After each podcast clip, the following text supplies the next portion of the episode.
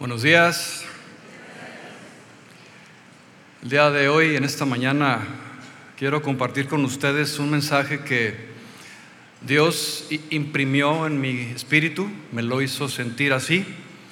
Eh, no es un mensaje fácil y pido la gracia del Señor que me pueda ayudar y a usted que el Espíritu Santo nos pueda redarguir a lo más profundo del corazón para recibir lo que Dios quiera hablarnos el día de hoy.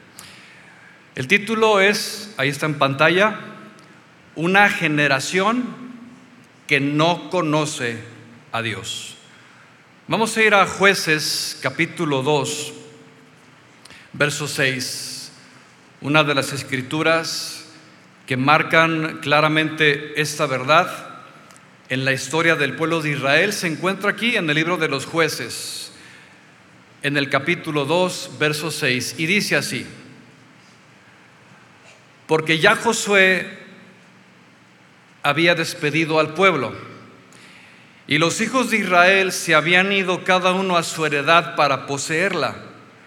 Y el pueblo había servido a Jehová todo el tiempo de Josué y todo el tiempo de los ancianos que sobrevivieron a Josué, los cuales habían visto todas las grandes obras de Jehová que él había hecho por Israel. Pero murió Josué, hijo de Nun, siervo de Jehová, siendo de 110 años, y lo sepultaron en su heredad en Tibnat Será, en el monte de Efraín, al norte del monte de Gaz. Y toda aquella generación también fue reunida a sus padres. Versículo importante. Y se levantó después de ellos otra generación que no conocía a Jehová ni la obra que él había hecho por Israel. Hace algún tiempo, estando yo en una sala de espera para ver a un médico, compartíamos la sala, una televisión eh, en la cual estaba el noticiero local. Y al lado mío estaba un anciano, tendría unos 70, 80 años de edad, y juntos estábamos viendo lo que estaba narrando el presentador. Y obviamente las noticias no eran nada agradables, eran noticias muy lamentables en muchas partes del mundo. Y después de estarlo viendo durante 10, 15 minutos, el anciano que estaba al lado mío me dijo, qué triste, ¿verdad? ¿Cómo está la condición del mundo actualmente? Es pura maldad, donde quiera reina el robo, la mentira, se matan unos con otros y podías sentir en él un un, sentir en su corazón de lamento. Y después de un rato, él dijo una frase que quedó impregnada en mi corazón y me dijo, yo pienso que Dios nos ha abandonado. Al ver todo esto, siento que Dios nos ha abandonado. Y segundos eh, después, yo reflexioné e inmediatamente contesté y le dije, más bien yo pienso que nosotros hemos abandonado a Dios que es algo muy diferente. Y podemos notar, hermanos, que a través de los años, al igual que la nación de Israel, también nosotros en algún sentido hemos también abandonado a Dios. Por ejemplo, y por citarte una de las naciones más sólidas y prósperas de todo el mundo, Estados Unidos de Norteamérica, un país que por todos he sabido que desde sus inicios fue cristiano fundado por hombres temerosos de Dios, amantes de un sueño que consistía en la libertad y en oportunidad para todos. Y desde su fundamento fue un país determinante en la mente de quienes lo fundaron en constituir una sociedad bajo el sistema de leyes éticas, morales y espirituales que dependían directamente de la Biblia. Fíjense nada más ustedes el entendimiento de quienes gobernaban en aquel entonces.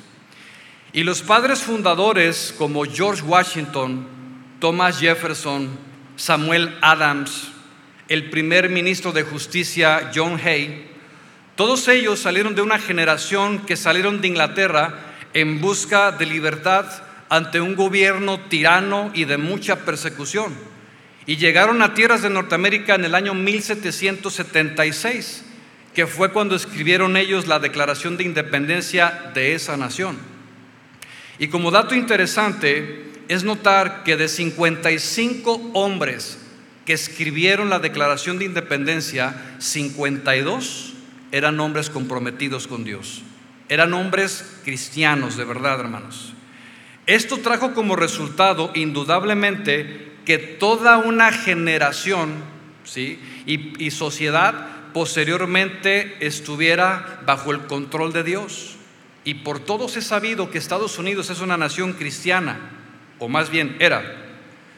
Y esta nación tenía como base fundamental las normas morales, éticas, espirituales, sociales y de gobierno que regían en esa nación. De hecho, todavía cuando usted agarra un billete de a un dólar, cinco, no, no sé cuál de ellos es, tiene escrita una grabadura y dice, en Dios confiamos. Todavía en las escuelas públicas cada mañana se recita lo que se dice en inglés el pledge religion, lo que es, eh, es como un dicho que cada eh, mañana las escuelas junto con los alumnos dicen eh, un, un, compendio de, de palabras y entre esas palabras dicen una nación bajo Dios. Todavía el último presidente de esa nación, Donald Trump, y después se me fue su nombre, Joe Biden, juran bajo la Biblia gobernar a una nación bajo los parámetros de Dios. George Washington, quien fuera el primer presidente de los Estados Unidos, dijo lo siguiente, es imposible gobernar con rectitud el mundo sin Dios y sin la Biblia. No se puede. Thomas Jefferson, que fuera el tercer presidente, llamó a la Biblia la piedra angular para la libertad. James Madison, quien fuera el cuarto presidente, dijo, hemos puesto el futuro y nuestra capacidad para seguir los diez mandamientos con todo nuestro corazón. Y vemos de esta manera cómo la estafeta de la fe, de la palabra, del temor a Dios fue pasando de presidente en presidente y de generación en generación, comenzando con las cabezas principales, que son los gobernantes. Y tanto para ellos como para muchos otros, la relación con Dios y la moralidad son los pilares esenciales de toda una sociedad. Bien, hermanos, desde entonces, fíjese bien, hasta hoy han pasado más de 200 años, que en promedio son tres generaciones completas, casi cuatro. Y todas aquellas generaciones que amaban, que buscaban y respetaban a Dios y su palabra, hoy han casi desaparecido. El cambio más dramático y acelerado ocurrió en los últimos 50 años. Digamos que fue o ha sido la última generación. Y quiero citar el ejemplo de Estados Unidos de Norteamérica porque es nuestra referencia más próxima que tenemos. Mucho de nuestro cristianismo aquí en México es el resultado del trabajo misionero que ellos hicieron por décadas, hermanos. Fueron casi dos generaciones completas que predicaron el Evangelio en casi todo el mundo. Misioneros que, dieron su vida por el Evangelio. Y fueron generaciones que con temor de Dios, con pasión por las almas, se entregaron a la palabra y sembraron el Evangelio en muchos lugares.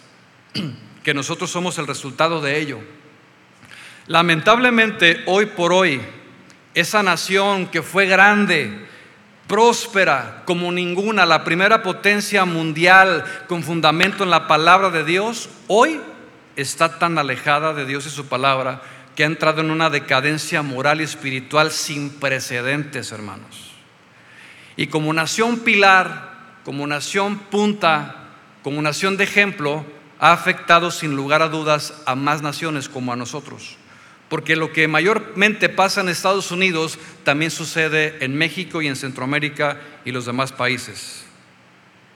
Y la pregunta que quiero hacerle en esta mañana en base a esto es, ¿y qué de esta generación?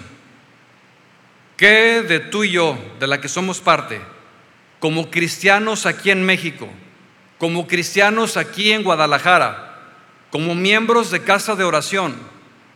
¿Somos acaso la generación, o bueno, ya no puedo decir generación, el remanente ¿Somos acaso el remanente que busca hoy a Dios? ¿Que anhela su presencia? ¿Que ama su palabra por sobre todas las cosas? ¿Seremos acaso la generación que camina con temor, con rectitud y con dependencia de Él?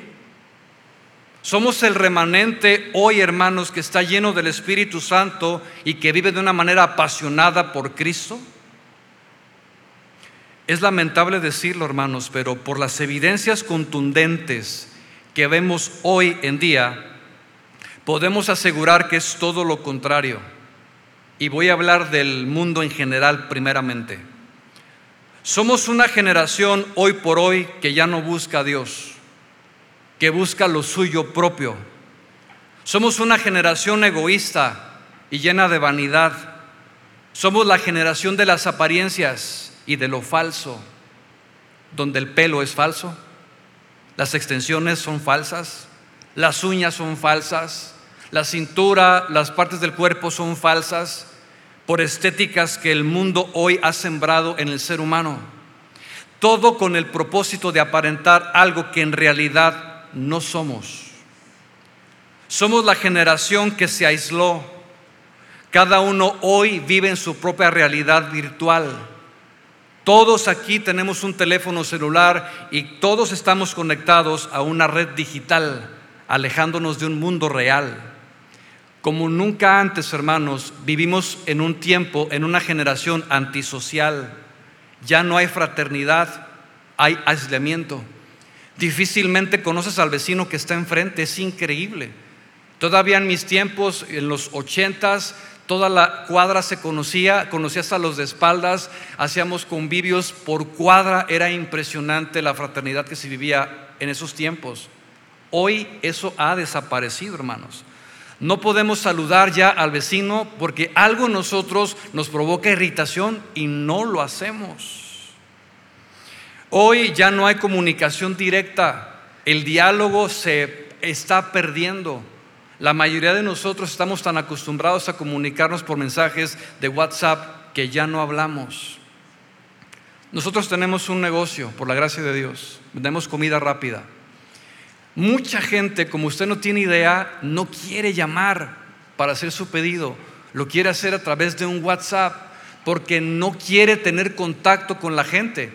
Y yo les insisto, mire, llame al teléfono por favor para que usted pueda tener un servicio mejor. No quieren.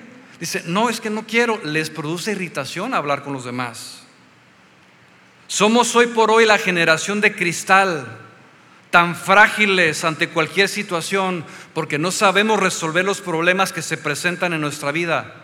Nos dejamos llevar por nuestros sentimientos, por nuestra debilidad y nuestra casa espiritual, hermanos, como cristianos, está fundada hoy sobre la arena. Somos cristianos de chocolate que se derriten ante el más mínimo calor de la prueba porque no tenemos solidez, no hay madurez en la palabra, no hay crecimiento. Somos hoy por hoy la generación que adora al mundo y sus deseos, que exalta la grandeza del hombre más que la de Dios. Hoy amamos más a los mayores exponentes del deporte al futbolista, al basquetbolista, al boxeador, y toda la ciudad se para para hacerle homenaje a un hombre. Amamos a los mayores exponentes del cine, de la música, aman al conejo malo y a la que baila sola. Éxitos, hermanos, que han arrasado las redes sociales y el mundo les aplaude, los adora porque son sus ídolos aunque algunos de ellos lleven vidas totalmente depravadas e inmorales, algunos hasta blasfemos contra Dios. Pero ¿qué dice la, eh, gente o el hombre común? A mí no me importa lo que haya hecho. A mí no me interesa su vida, si, si mantiene o no a sus hijos, si es gay, si no es gay. A mí no me importa, a mí me encanta cómo canta, cómo actúa.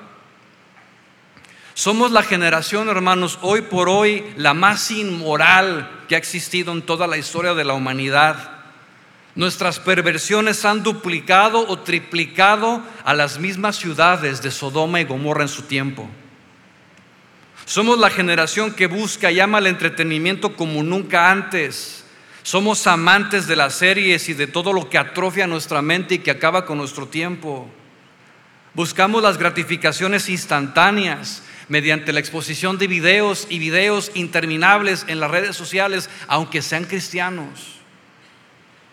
Somos la generación hoy que no cree en el matrimonio, jóvenes que ya no quieren casarse, jóvenes que dicen yo no quiero tener hijos, países en Europa que no hay niños, que les tienen que pagar una fuerte cantidad para que los tengan, porque ya no hay credibilidad en el matrimonio. Como cristianos, somos hoy por hoy una generación incrédula que no tiene fe. Y hace un momento Dios nos hablaba a través de su palabra en la fe, hermanos. Somos una generación que vive sin convicciones, que está a la deriva nada más de lo que el mundo pueda hacer. Somos una generación que, no, que tiene una religión, pero no vive una relación con Dios. Somos cristianos nominales de nombre nada más. Somos tan incongruentes entre lo que decimos creer y lo que hacemos realmente que estamos tan alejados de Dios, hermanos.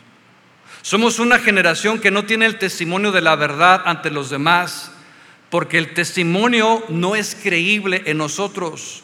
Y nosotros que portamos ese testimonio, esa luz, no es creíble ante los demás, porque se nos hace fácil robar, mentir, adulterar, fornicar, cristianos, hermanos ser participantes de lo que Dios aborrece.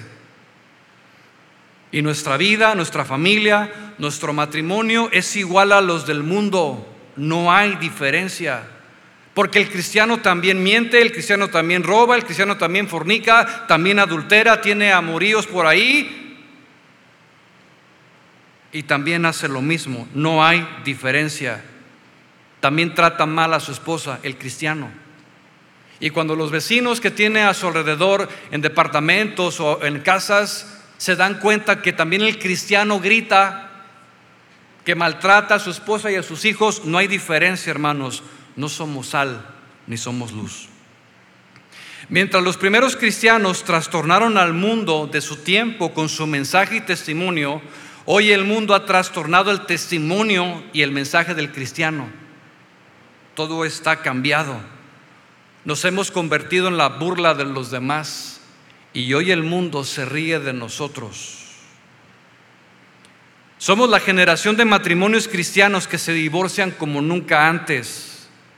Y cuando un cristiano se divorcia, envía un claro mensaje al mundo. ¿Cuál es el mensaje? Que también nosotros somos iguales. No hay diferencia en el matrimonio cristiano. Somos la generación que perdió la sensibilidad al Espíritu Santo de Dios y la perdimos, hermanos, porque dejamos a Dios. Somos la generación hoy por hoy que no conoce al Dios de Abraham, de Isaac y de Jacob.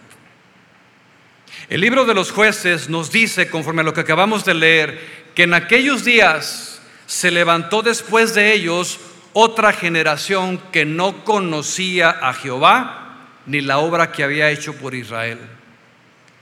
La pregunta es, ¿por qué sucedió esto? ¿Cuál fue la razón? Porque indudablemente tuvo que haber una. Nada sucede de la nada, todo tiene su origen, a toda acción le corresponde una reacción. Lo que sembramos cosechamos y dice la Biblia que en toda labor hay fruto y sin labor no hay fruto. La respuesta es muy clara y aprendemos del pasado, mis hermanos. La razón o la causa principal por lo cual se levantó una generación que no conocía a Dios es porque la generación previa abandonó a Dios muchos años atrás. Y la generación nueva que vino después no tuvo interés por buscar a Dios. Las dos generaciones iguales. De tal manera que lo que somos ahora como sociedad es el resultado de lo que nuestros padres hicieron durante 40 años de formación. Y en este lugar hay dos generaciones, los mayores de 60 y los menores de 60.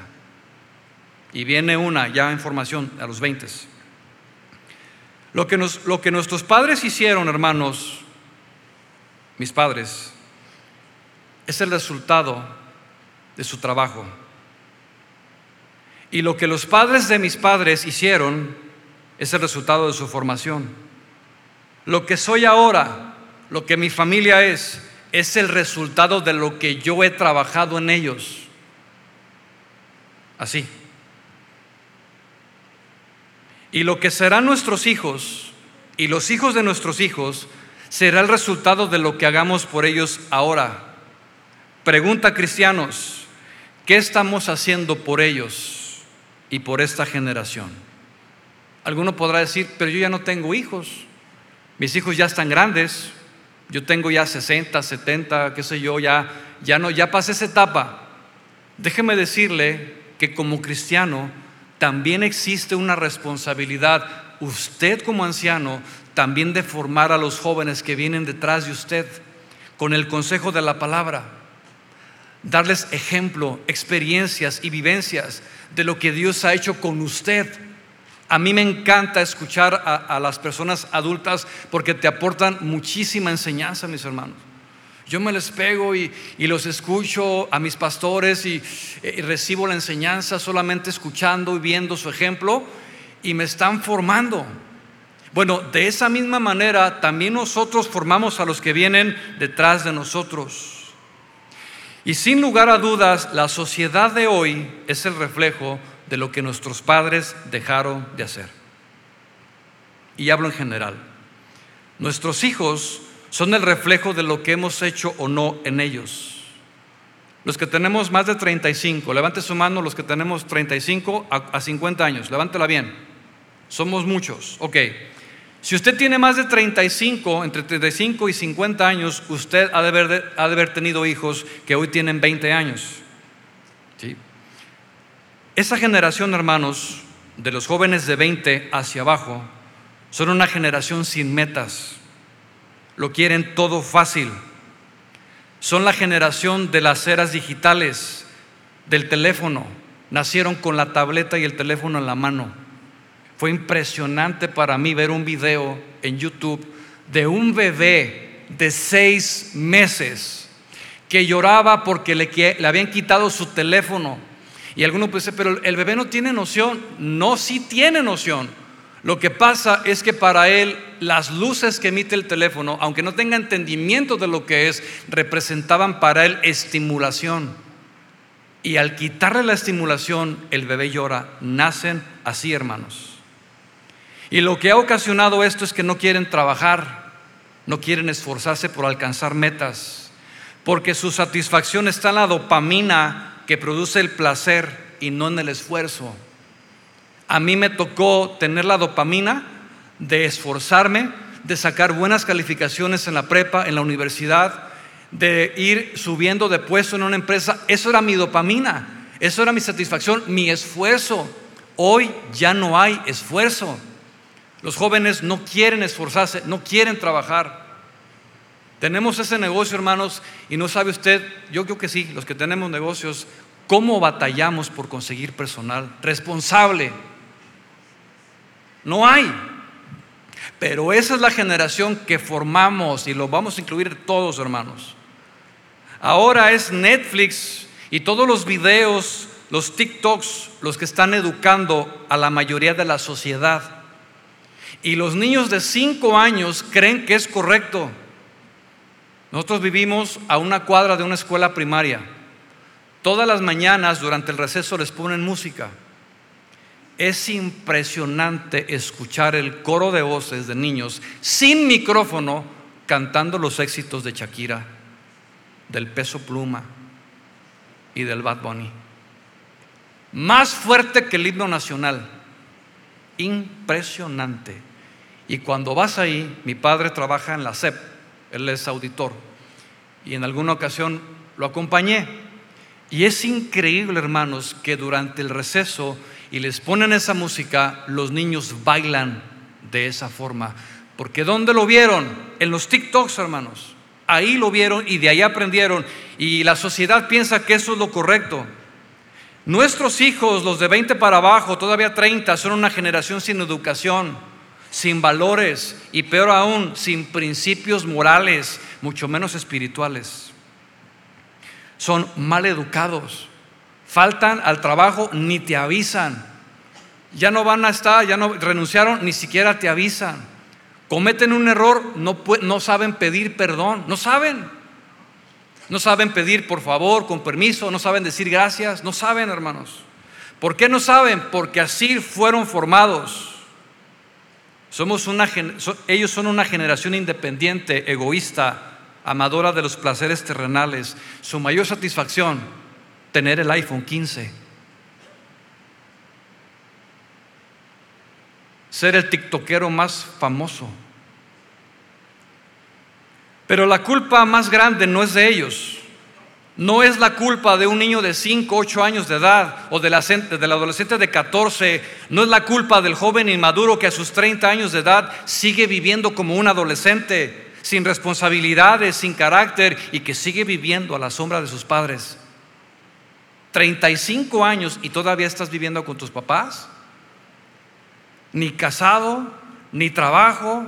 Por eso son ninis. Ni una cosa ni la otra. La culpa no es de ellos, hermanos.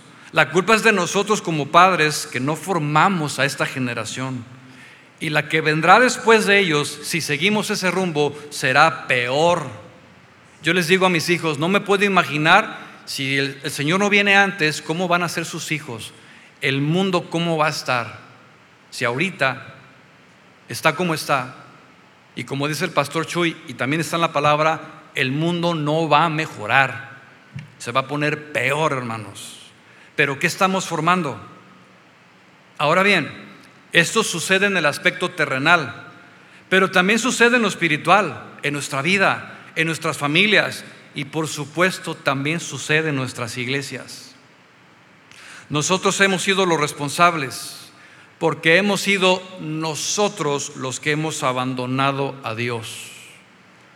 Con los años lo sacamos de la educación lo sacamos del gobierno, lo sacamos de las escuelas, lo sacamos de nuestra familia y peor aún, y esto me produce muchísima indignación, pero también hoy hemos sacado a Dios de su propia iglesia.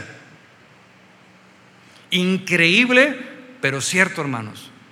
Congregaciones enteras de miles de personas han sacado a Dios de sus servicios. ¿De qué manera, pastor? Lo hicieron a través de la falsa doctrina del falso mover del Espíritu Santo, cambiando el genuino mover del Espíritu por las emociones humanas. Increíble, pero cierto. Abandonaron a Dios por medio de la música, tal y como lo hicieron en los tiempos de Moisés, cuando subió al monte y baja y encuentra toda esa eh, multitud entregada a los placeres por medio de la música.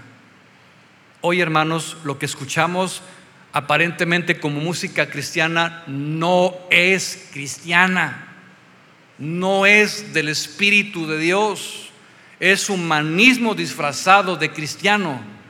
Pero ¿qué es lo que pasa? No hay discernimiento, hermanos. Y muchos piensan que lo que canta porque él es autor cristiano es cristiano. No. Por eso hay que discernir la letra de lo que estamos cantando.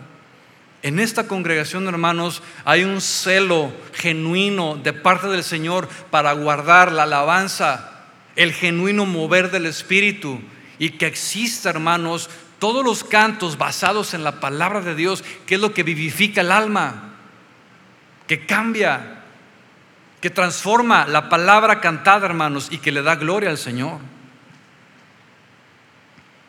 Hermanos, tengo mucho temor de lo que estoy diciendo pero es lo que el Señor imprimió en mi espíritu.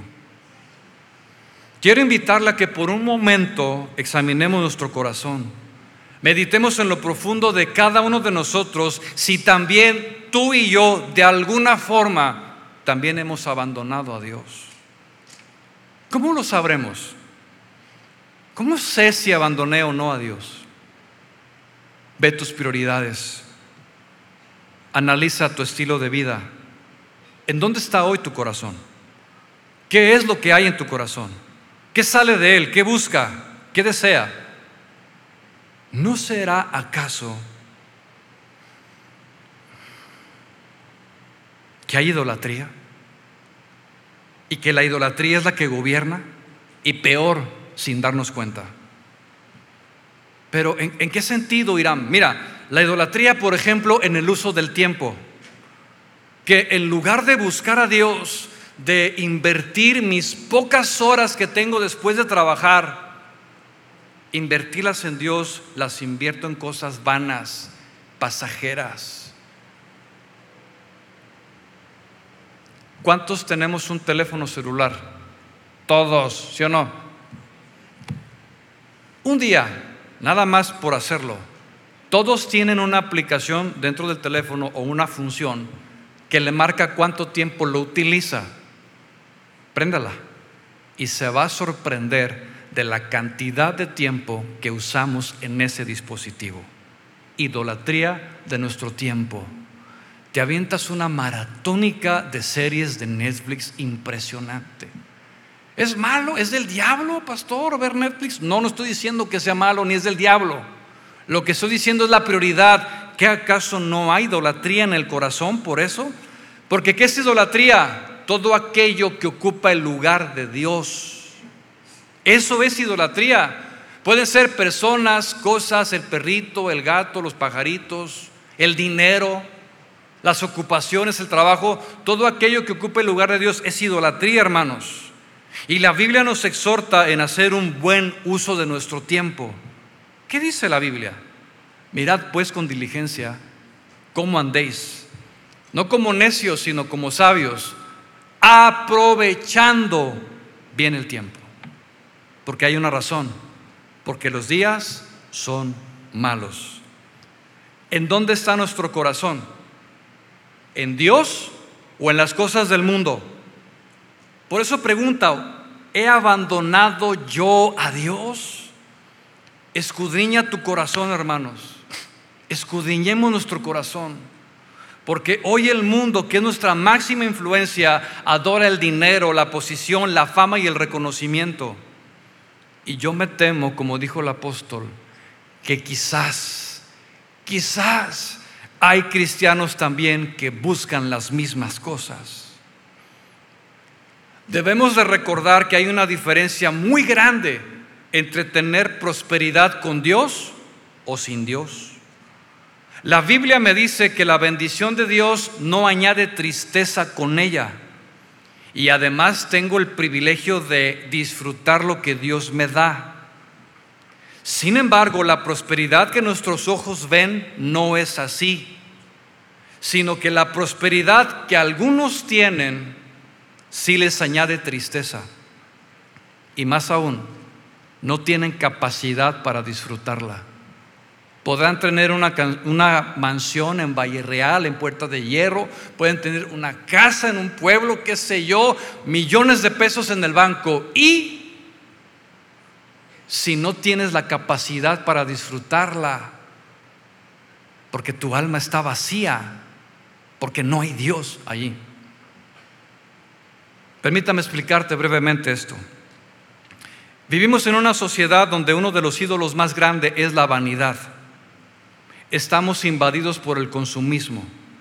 Y sin darnos cuenta, le damos nuestra vida, nuestro tiempo al materialismo. Vivimos para trabajar y pagar lo que todavía debemos. En Estados Unidos, hermanos, los que han ido para allá o que han vivido allá o tienen familiares, podrán darse cuenta que todos los que viven allá, en el 90%, viven para, viven para trabajar y para pagar lo que deben, porque todo lo deben. Y tienen hasta dos trabajos. Acá con nosotros llegó una muchacha, 22 años. Ok, pues está bien, hablé con ella, mira, el horario es este, el sueldo es este. Ok, está muy bien, ok, comenzó a trabajar, pero llegaba todo así como cansado. Yo, pues, ¿qué pasó? ¿Qué pasó? ¿Te sientes bien? Es que estoy bien cansada. ¿Por qué?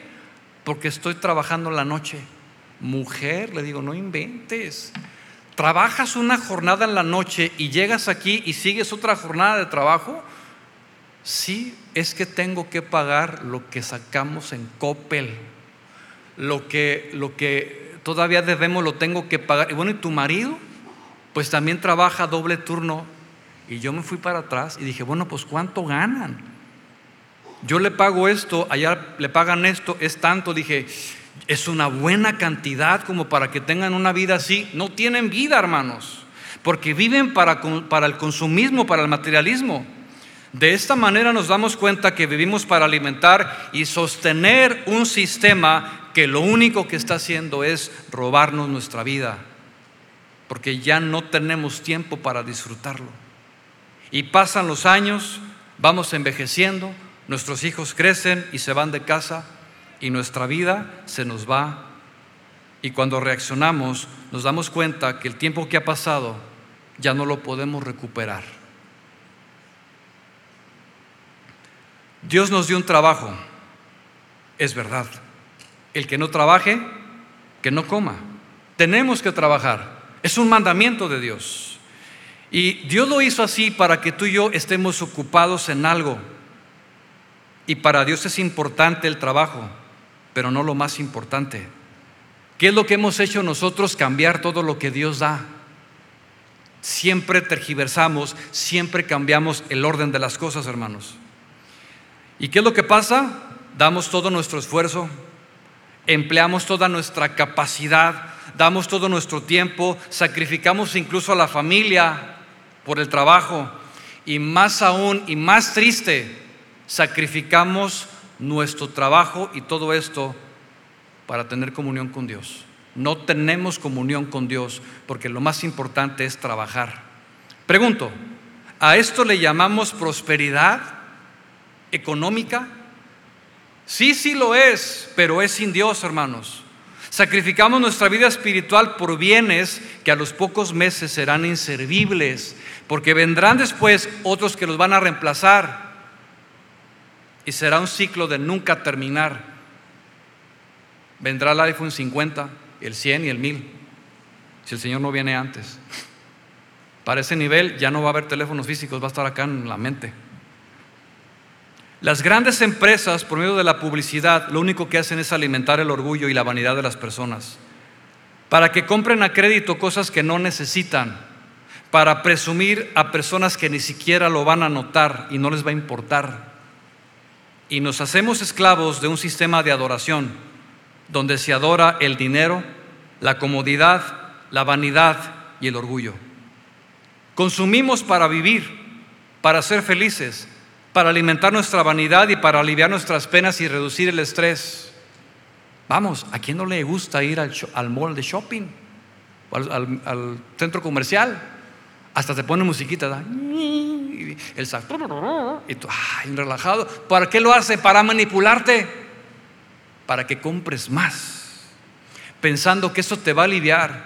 Y sí, te alivia el estrés, te alivia la tristeza, te alivia tus penas de una manera pasajera y momentánea, que en un flash, hermano, se te va ese gozo.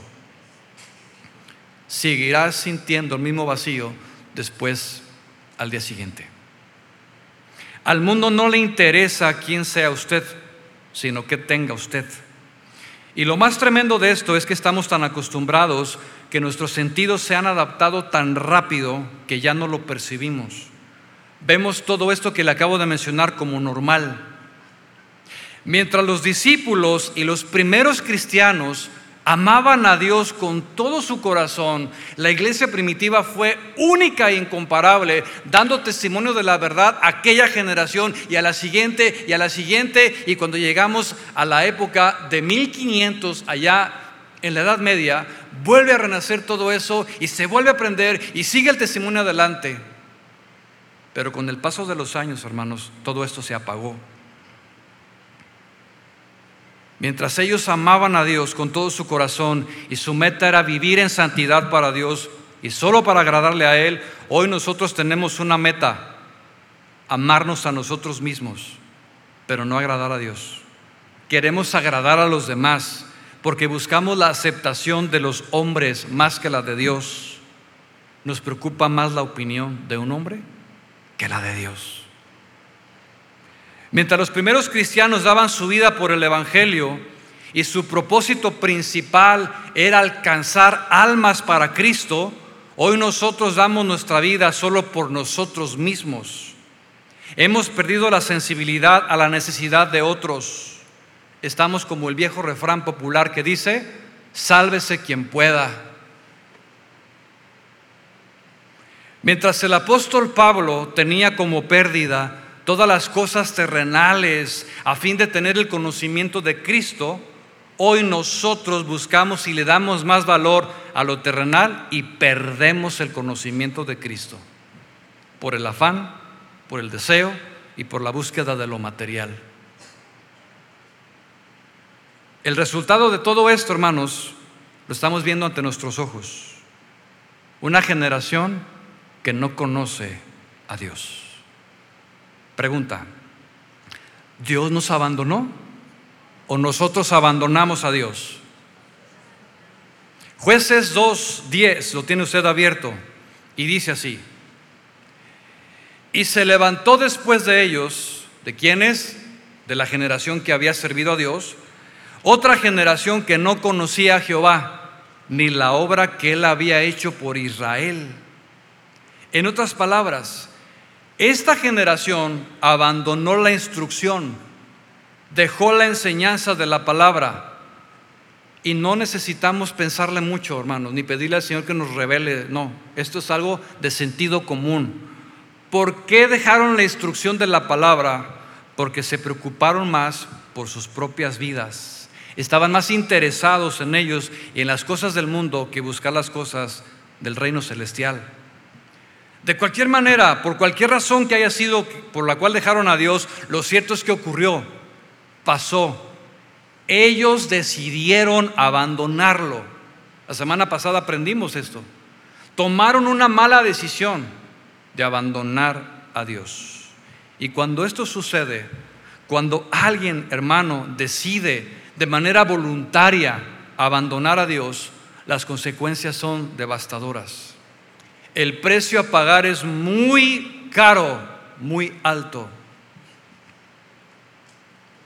En una ocasión un joven me preguntó, Irán, mira, yo nací como cristiano, mis padres son cristianos, desde el vientre de mi madre oraron por mí y he estado en la iglesia durante 18 años de mi vida, pero estoy cansado.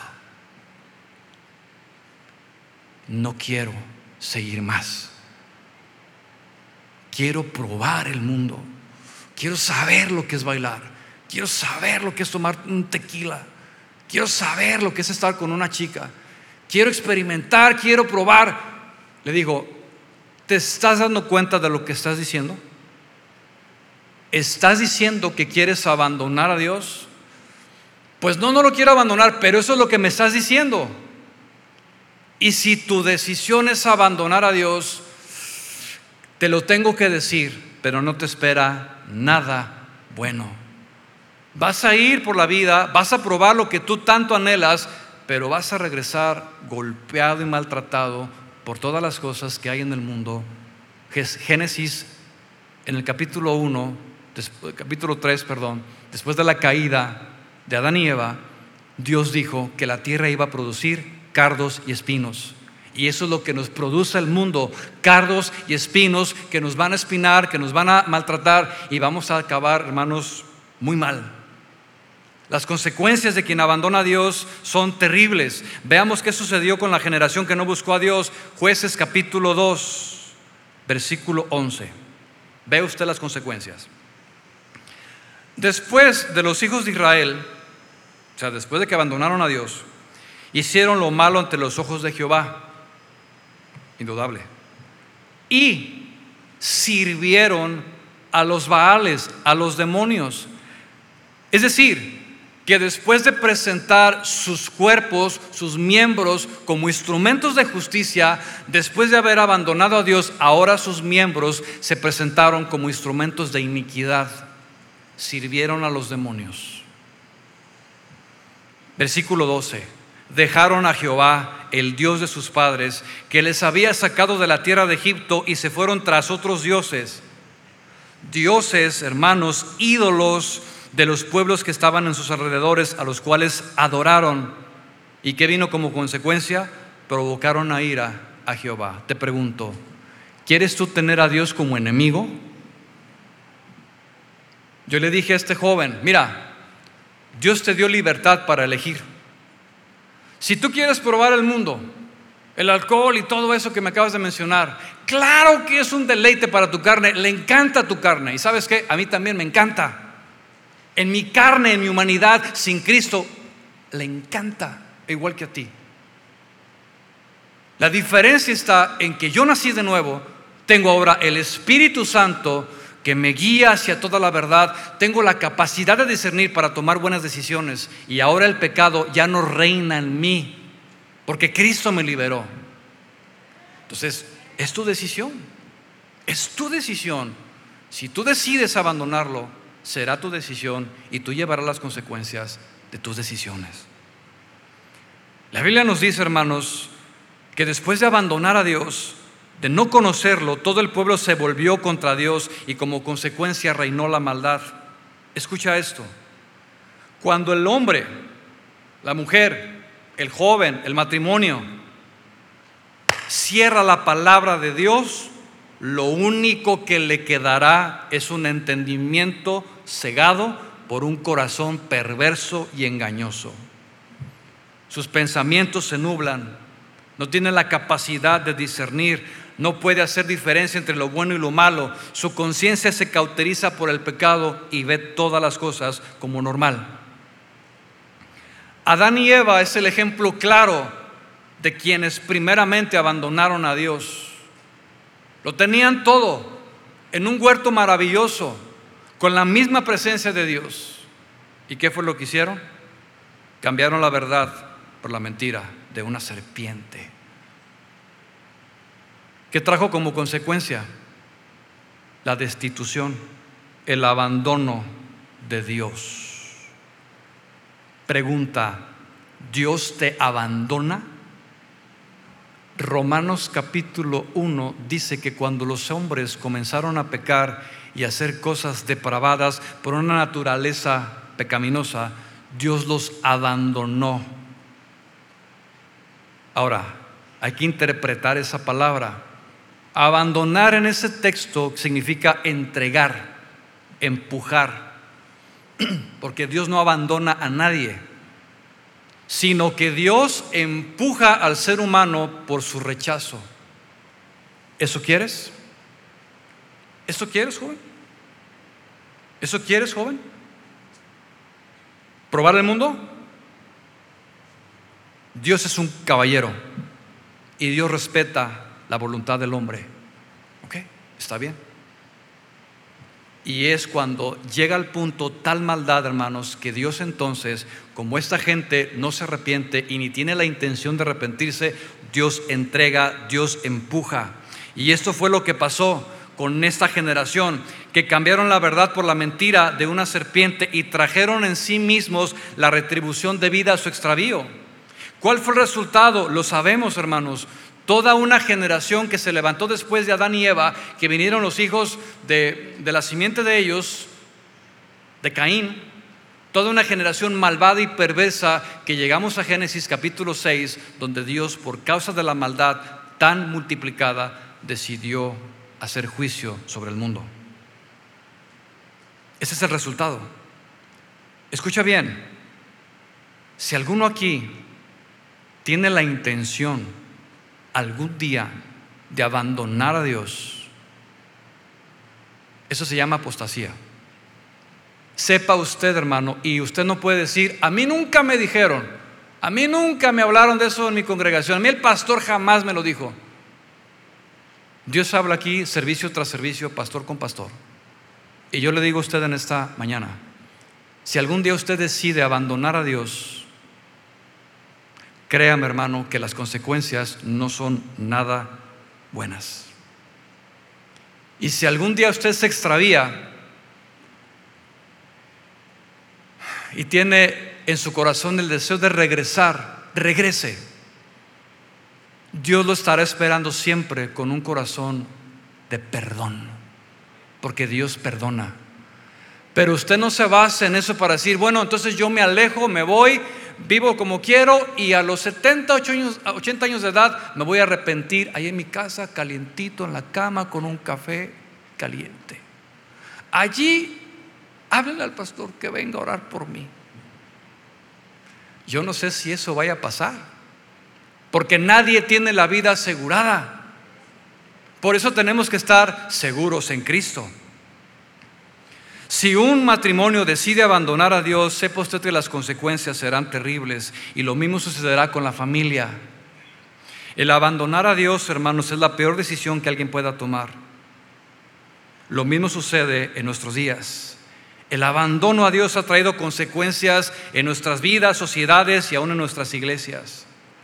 Y si me detengo por un momento en el asunto de la iglesia, hermanos, es lamentable, pero comenzando de pastores, líderes, no se diga los congregantes, abandonaron a Dios, cambiaron la verdad de las escrituras que vivifica por la mentira que satisface los deseos y los sentidos carnales. ¿Cuál es el resultado de esto? Que hoy tenemos congregaciones sensuales no espirituales. Y como todo se reproduce según su género, si el pastor es carnal, sentimental, pues también las ovejas van a ser iguales, carnales y sentimentales, no espirituales. Y el resultado son cristianos que solamente quieren sentir emociones, que se caen, que tiemblan, que se ríen, que son sacudidos, que son llevados al éxtasis de una experiencia espiritual, entre comillas lo digo, porque son cristianos que solo quieren recibir dosis de dopamina espiritual que los haga sentir bien en la reunión. ¡Ah, qué tremenda estuvo la alabanza! ¡Ah, qué gloria a Dios! La palabra que el pastor trajo, qué palabra, hermano. ¿Cuándo abrió la Biblia? ¿Cuándo explicó y le dio el sentido a los textos? ¿Cuándo confrontó el pecado? Pues no, no lo hizo, pero gloria a Dios. No, hermanos, estamos mal, estamos grave. Hemos abandonado a Dios. No se diga el área de la alabanza y de la adoración, hermano. Música que no es de Dios.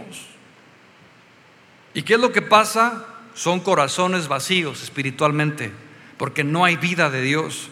Porque saliendo de esos lugares, recibiendo la dopamina espiritual, siguen siendo los mismos de siempre.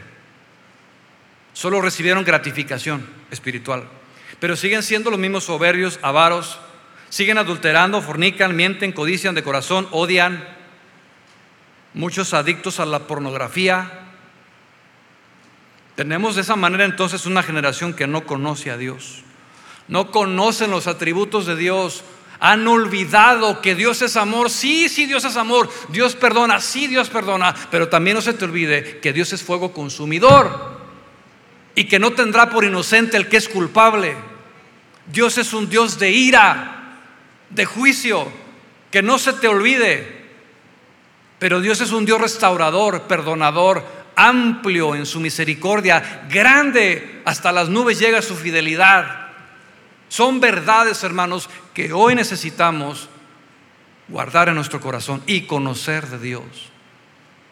Hace muchos años aquí se llevó una serie el pastor Chuy conociendo a Dios. 30, 40 enseñanzas, no sé cuántas fueron. El tiempo para instruir a la iglesia en el conocimiento de Dios. Y se está levantando entonces una generación que no conoce a Dios. Hoy, hermanos, en muchos lugares la iglesia conoce más la vida del pastor que la palabra. Hoy conocen más las fábulas, los cuentos, las herejías, las doctrinas falsas que la palabra de Dios. Y salen de la reunión y, ay, que, ay, ¿cómo estuvo? El pastor nos hizo reír. Montón de risas y chistes y todo eso. ¡Ah, qué tremendo! ¡Qué tremendo! Pues sí, qué tremendo.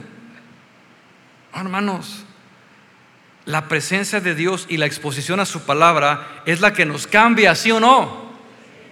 Alguien diga amén. Nadie que genuinamente está expuesto a la palabra, a la presencia de Dios, puede permanecer igual. Es imposible. Moisés fue cambiado en el monte. Cuando estaba delante de la presencia de Dios, dice que su rostro cambió. E, evidencia de estar en la presencia de Dios, hermanos. Pero si no hay palabra, si no hay presencia de Dios, Hubo música, sí, sí, e, extraordinaria, impresionantemente ejecutada. Voces angelicales, pero sin presencia de Dios, hermanos. Y te vas allá a la sierra con los indígenas y el hermano agarra la guitarra toda desafinada y comienza ring, ring, ring, Señor, ven. Y dices tú, qué tremendo. Porque el respaldo y la unción reposa sobre el corazón humilde. Dios da gracia a los humildes y su presencia está donde hay temor, donde hay respeto a su presencia. Mis hermanos, el verdadero carácter de Cristo y la vida del Espíritu se demuestra fuera de la iglesia. Mire, ahorita que me acuerdo. Hace unas semanas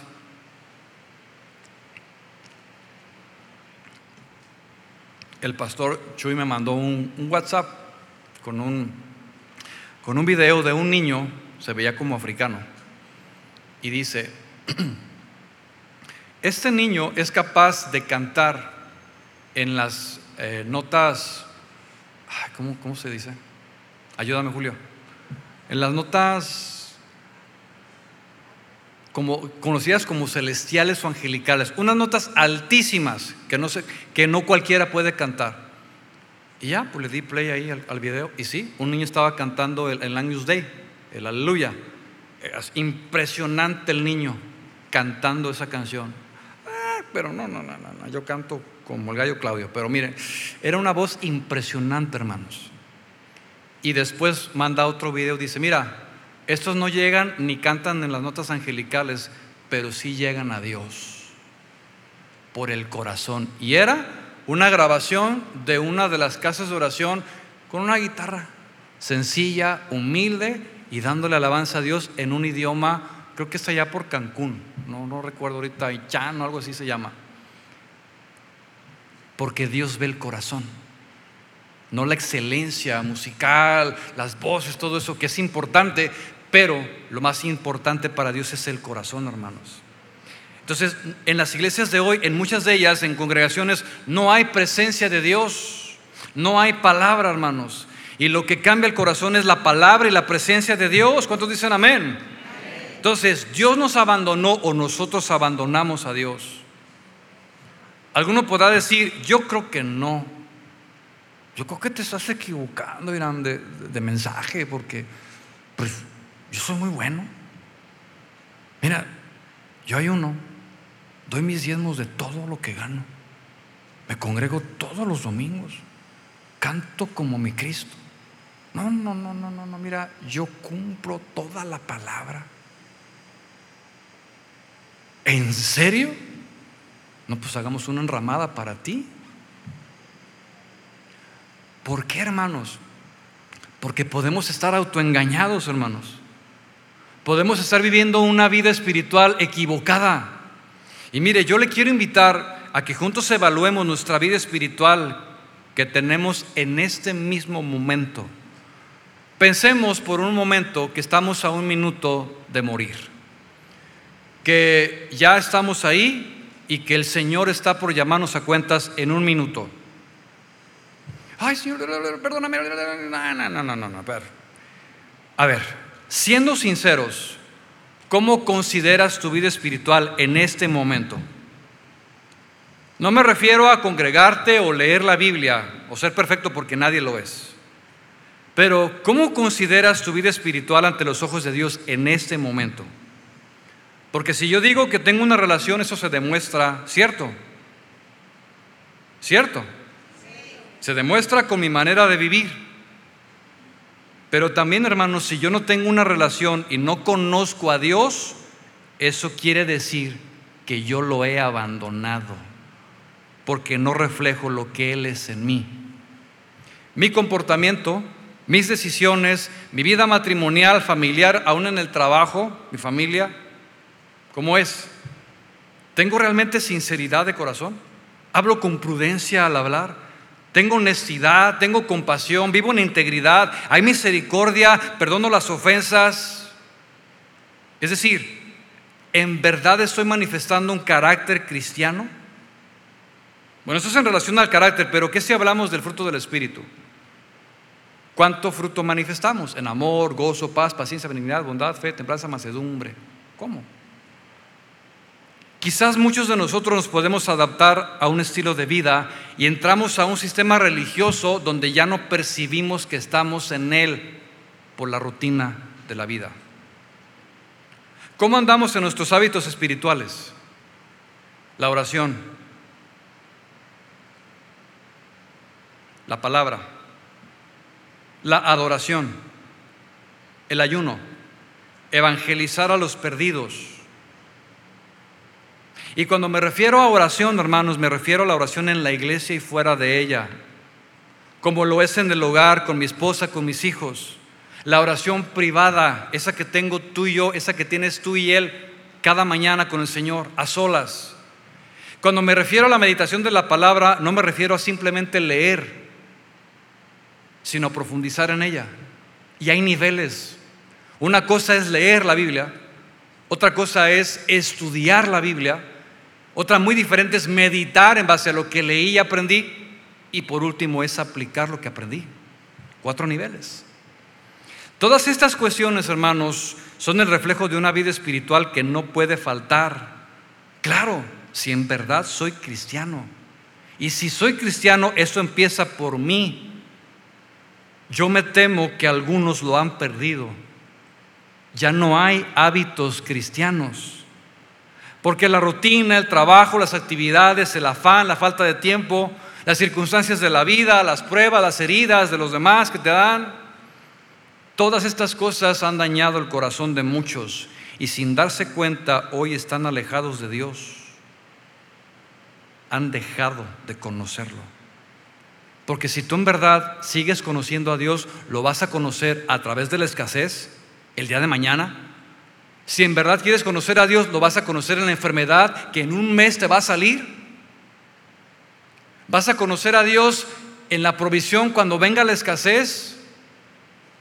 Y vas a ir entonces teniendo experiencias con Él que te van a acercar más a esa comunión.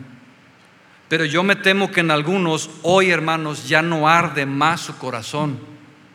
Ya no hay pasión. Están fríos. Y si alguien llega a esa condición, debe salir rápido porque es peligroso. Voy a hacer final. Después de hablar, después de hablar todo esto, la pregunta que viene a continuación es, ¿y qué voy a hacer al respecto? ¿Qué es lo que se espera de cada uno de nosotros?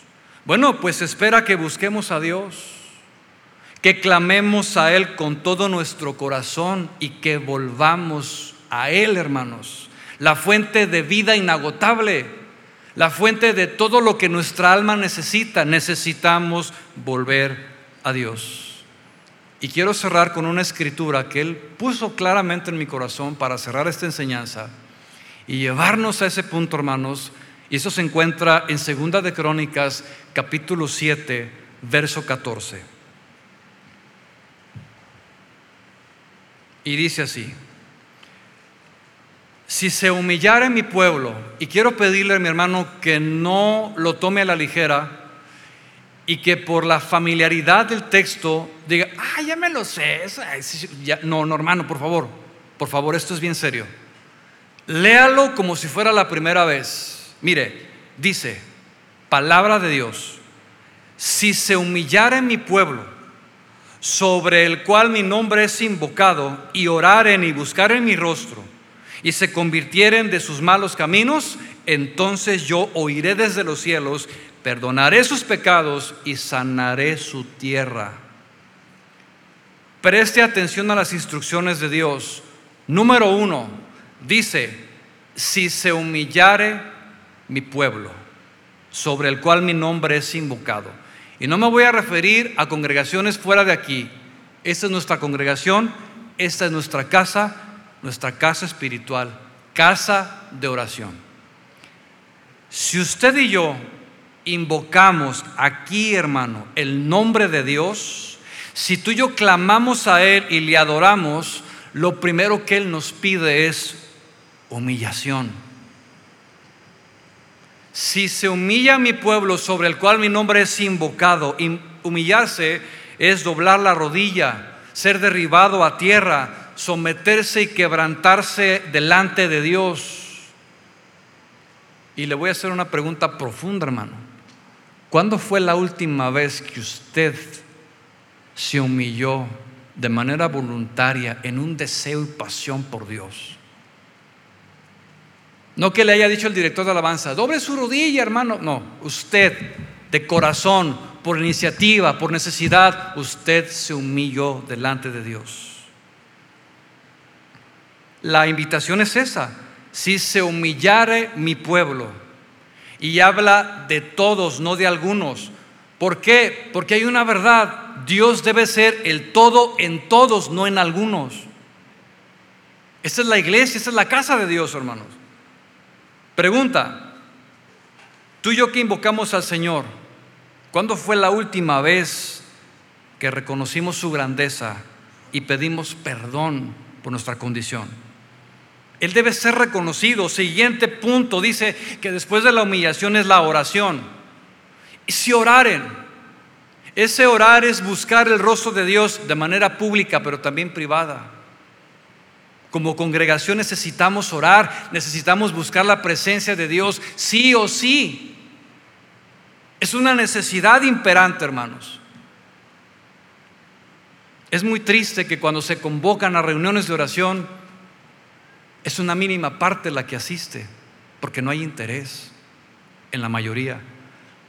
Yo entiendo el trabajo, las actividades y todo esto, sí, pero si pudiendo hacerlo no lo haces, hermano, es falta de hambre por Dios. Tercero, después de humillarse y llorar, lo siguiente es buscar su rostro.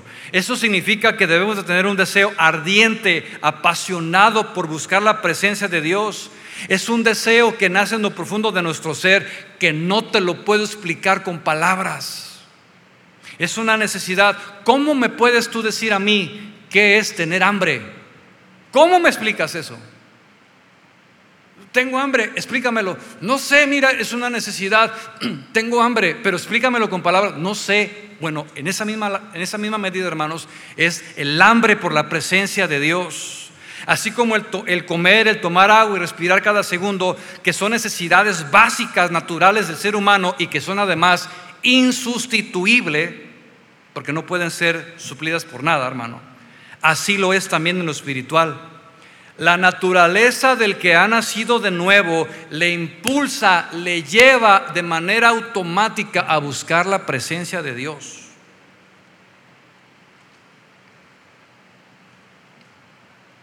Quien escribió el Salmo 42, tremenda inspiración del Espíritu, dijo lo siguiente, como el siervo busca por las aguas Así clama por ti, oh Dios, el alma mía. Mi alma tiene sed del Dios vivo.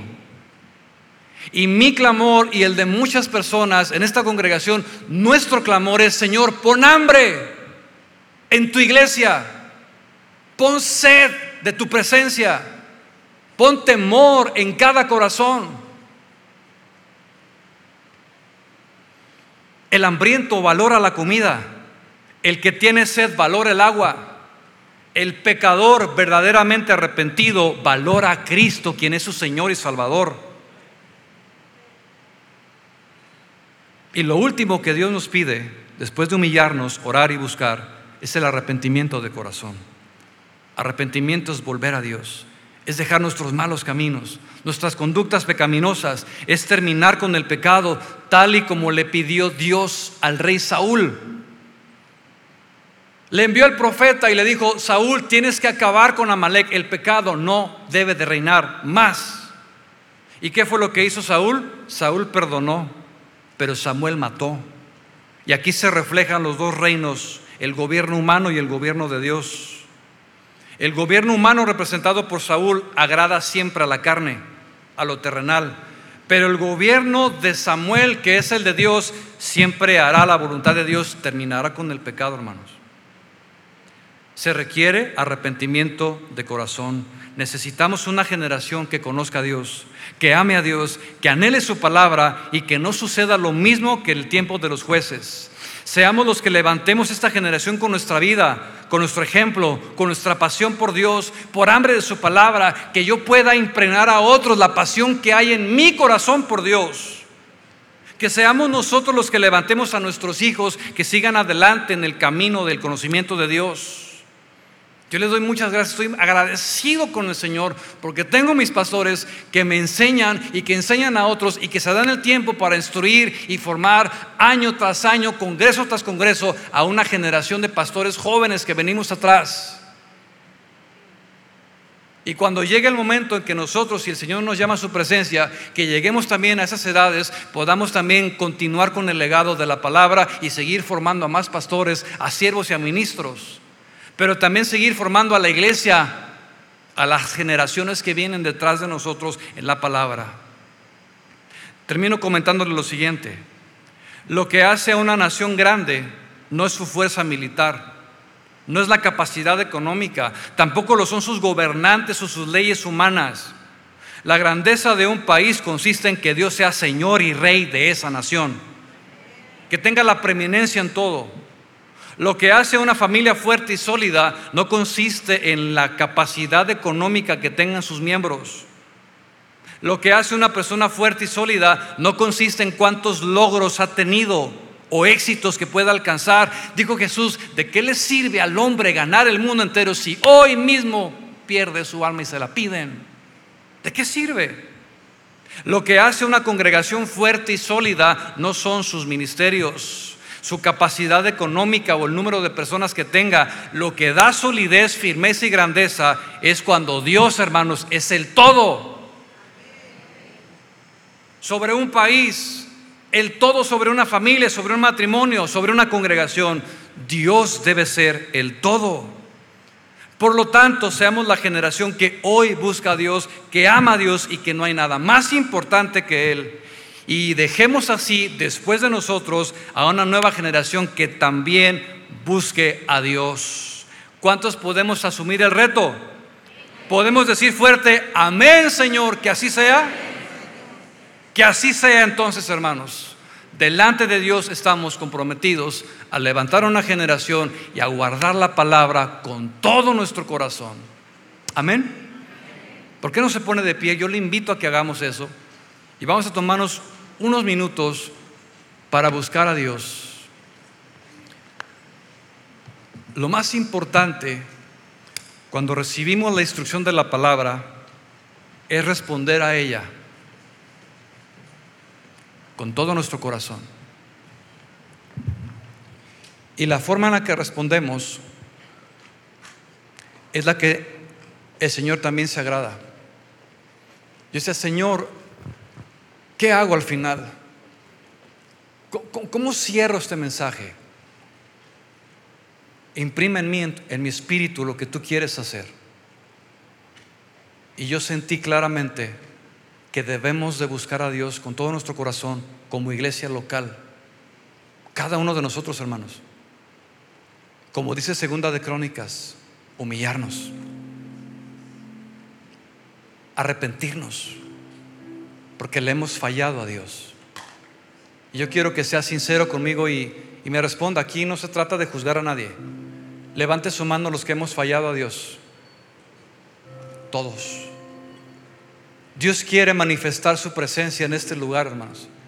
Y en cada lugar donde su palabra se predica y en cada lugar, en cada congregación donde se le busca, Dios quiere manifestarse. Quiere ministrar en el Espíritu y que su palabra, hermanos, fluya como río y podamos ser ministrados en el conocimiento de la palabra y podamos ser como Cristo. Esa es la meta. Pero antes tenemos que buscar a Dios Busquemos a Dios, hermano. Cierra tus ojos con todo tu corazón. Dile, Señor, en esta tarde respondemos a tu palabra, Señor. No queremos ser emocionalistas, queremos ser realistas y espirituales, Señor. Tú demandas de nosotros una respuesta hoy, Señor, en base a lo que hemos escuchado. No queremos ser una generación que te abandona, sino una generación que se perfecciona en tu palabra, que guarda con celo tu palabra y queremos entrar, Señor, primeramente a tu presencia. Y queremos tomar este tiempo, Señor, para fluir en el Espíritu. No cuadrarnos, Señor, porque tú no eres cuadrado. En ti hay libertad, Señor, y tenemos ese entendimiento. Si alguien siente salir de su lugar, doblar rodilla, levantar sus manos, no sé lo que Dios te guía a hacer en este momento, pero vamos a buscar a Dios. Vamos a anhelar su presencia. Vamos a clamar por Él. Primeramente, Señor, límpianos en esta tarde, en esta mañana, Señor. Perdona nuestros pecados. Limpia nuestras iniquidades, Señor. Hemos pecado contra ti. Hemos abandonado, Señor, tu presencia, tu palabra. Nos hemos vuelto a los ídolos del mundo, Señor. En nuestro corazón se han levantado, Señor, y necesitan ser derribados. En el nombre de Jesús, Señor. Queremos, Señor, ser un pueblo que te busca. Un remanente porque ya no hay generación, Señor. Hay un remanente fiel y queremos ser parte de ese remanente fiel. Señor, ayúdanos, tócanos, límpianos de todas nuestras maldades. Dile, Señor, perdóname. Perdóname, Señor. Perdóname. Límpiame, Señor. Lávanos más y más de nuestras maldades nos volvemos a ti, Señor. De todo corazón clama a Él, Señor, perdóname, perdona a tu iglesia, perdona los pecados de tu pueblo, Señor. La indiferencia, la apatía, Señor, la falta de fuego, de hambre. Perdónanos, Señor, y límpianos. Nos humillamos delante de ti. Oh, nos humillamos delante de ti. Clamamos a ti, Señor, que se levante nosotros, Señor. Buscamos tu rostro, pon hambre y sed de ti, hambre de tu palabra, sed por tu presencia, Señor. Queremos buscarte, Señor, con todo nuestro corazón. Sana nuestra tierra, sana nuestra tierra, sánalo.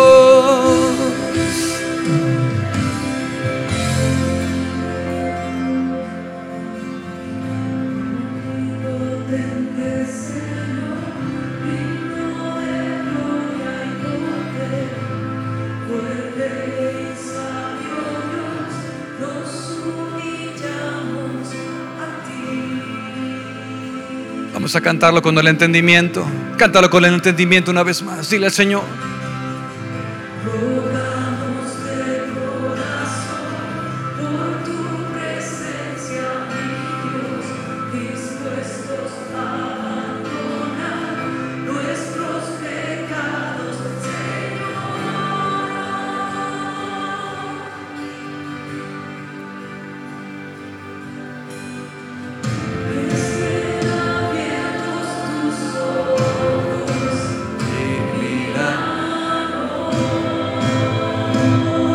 Tu pueblo, Señor. Míranos, míranos.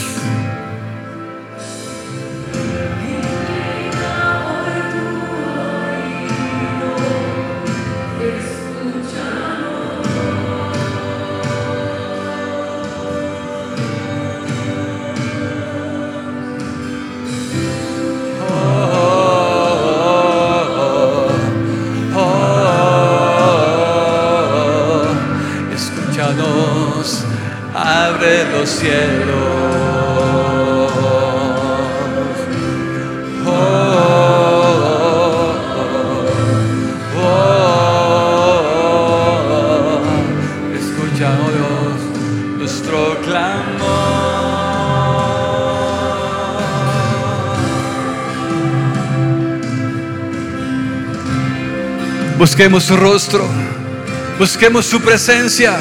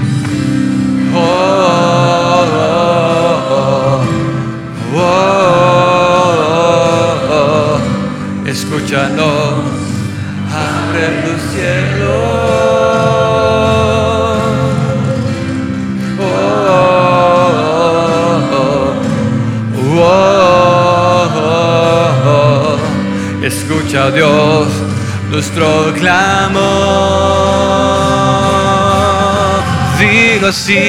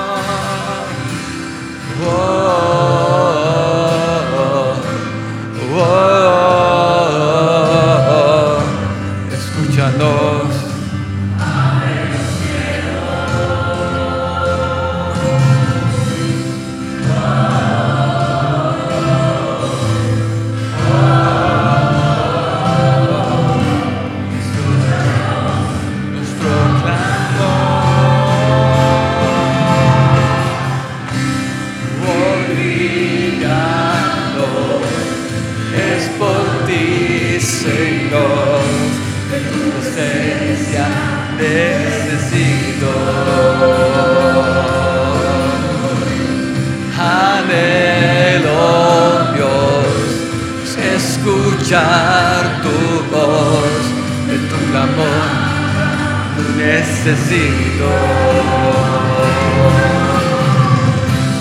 Y mi clamor es por ti, mi Dios, de tu presencia necesito. Anhelo, Dios, escuchar tu voz, de tu palabra necesito.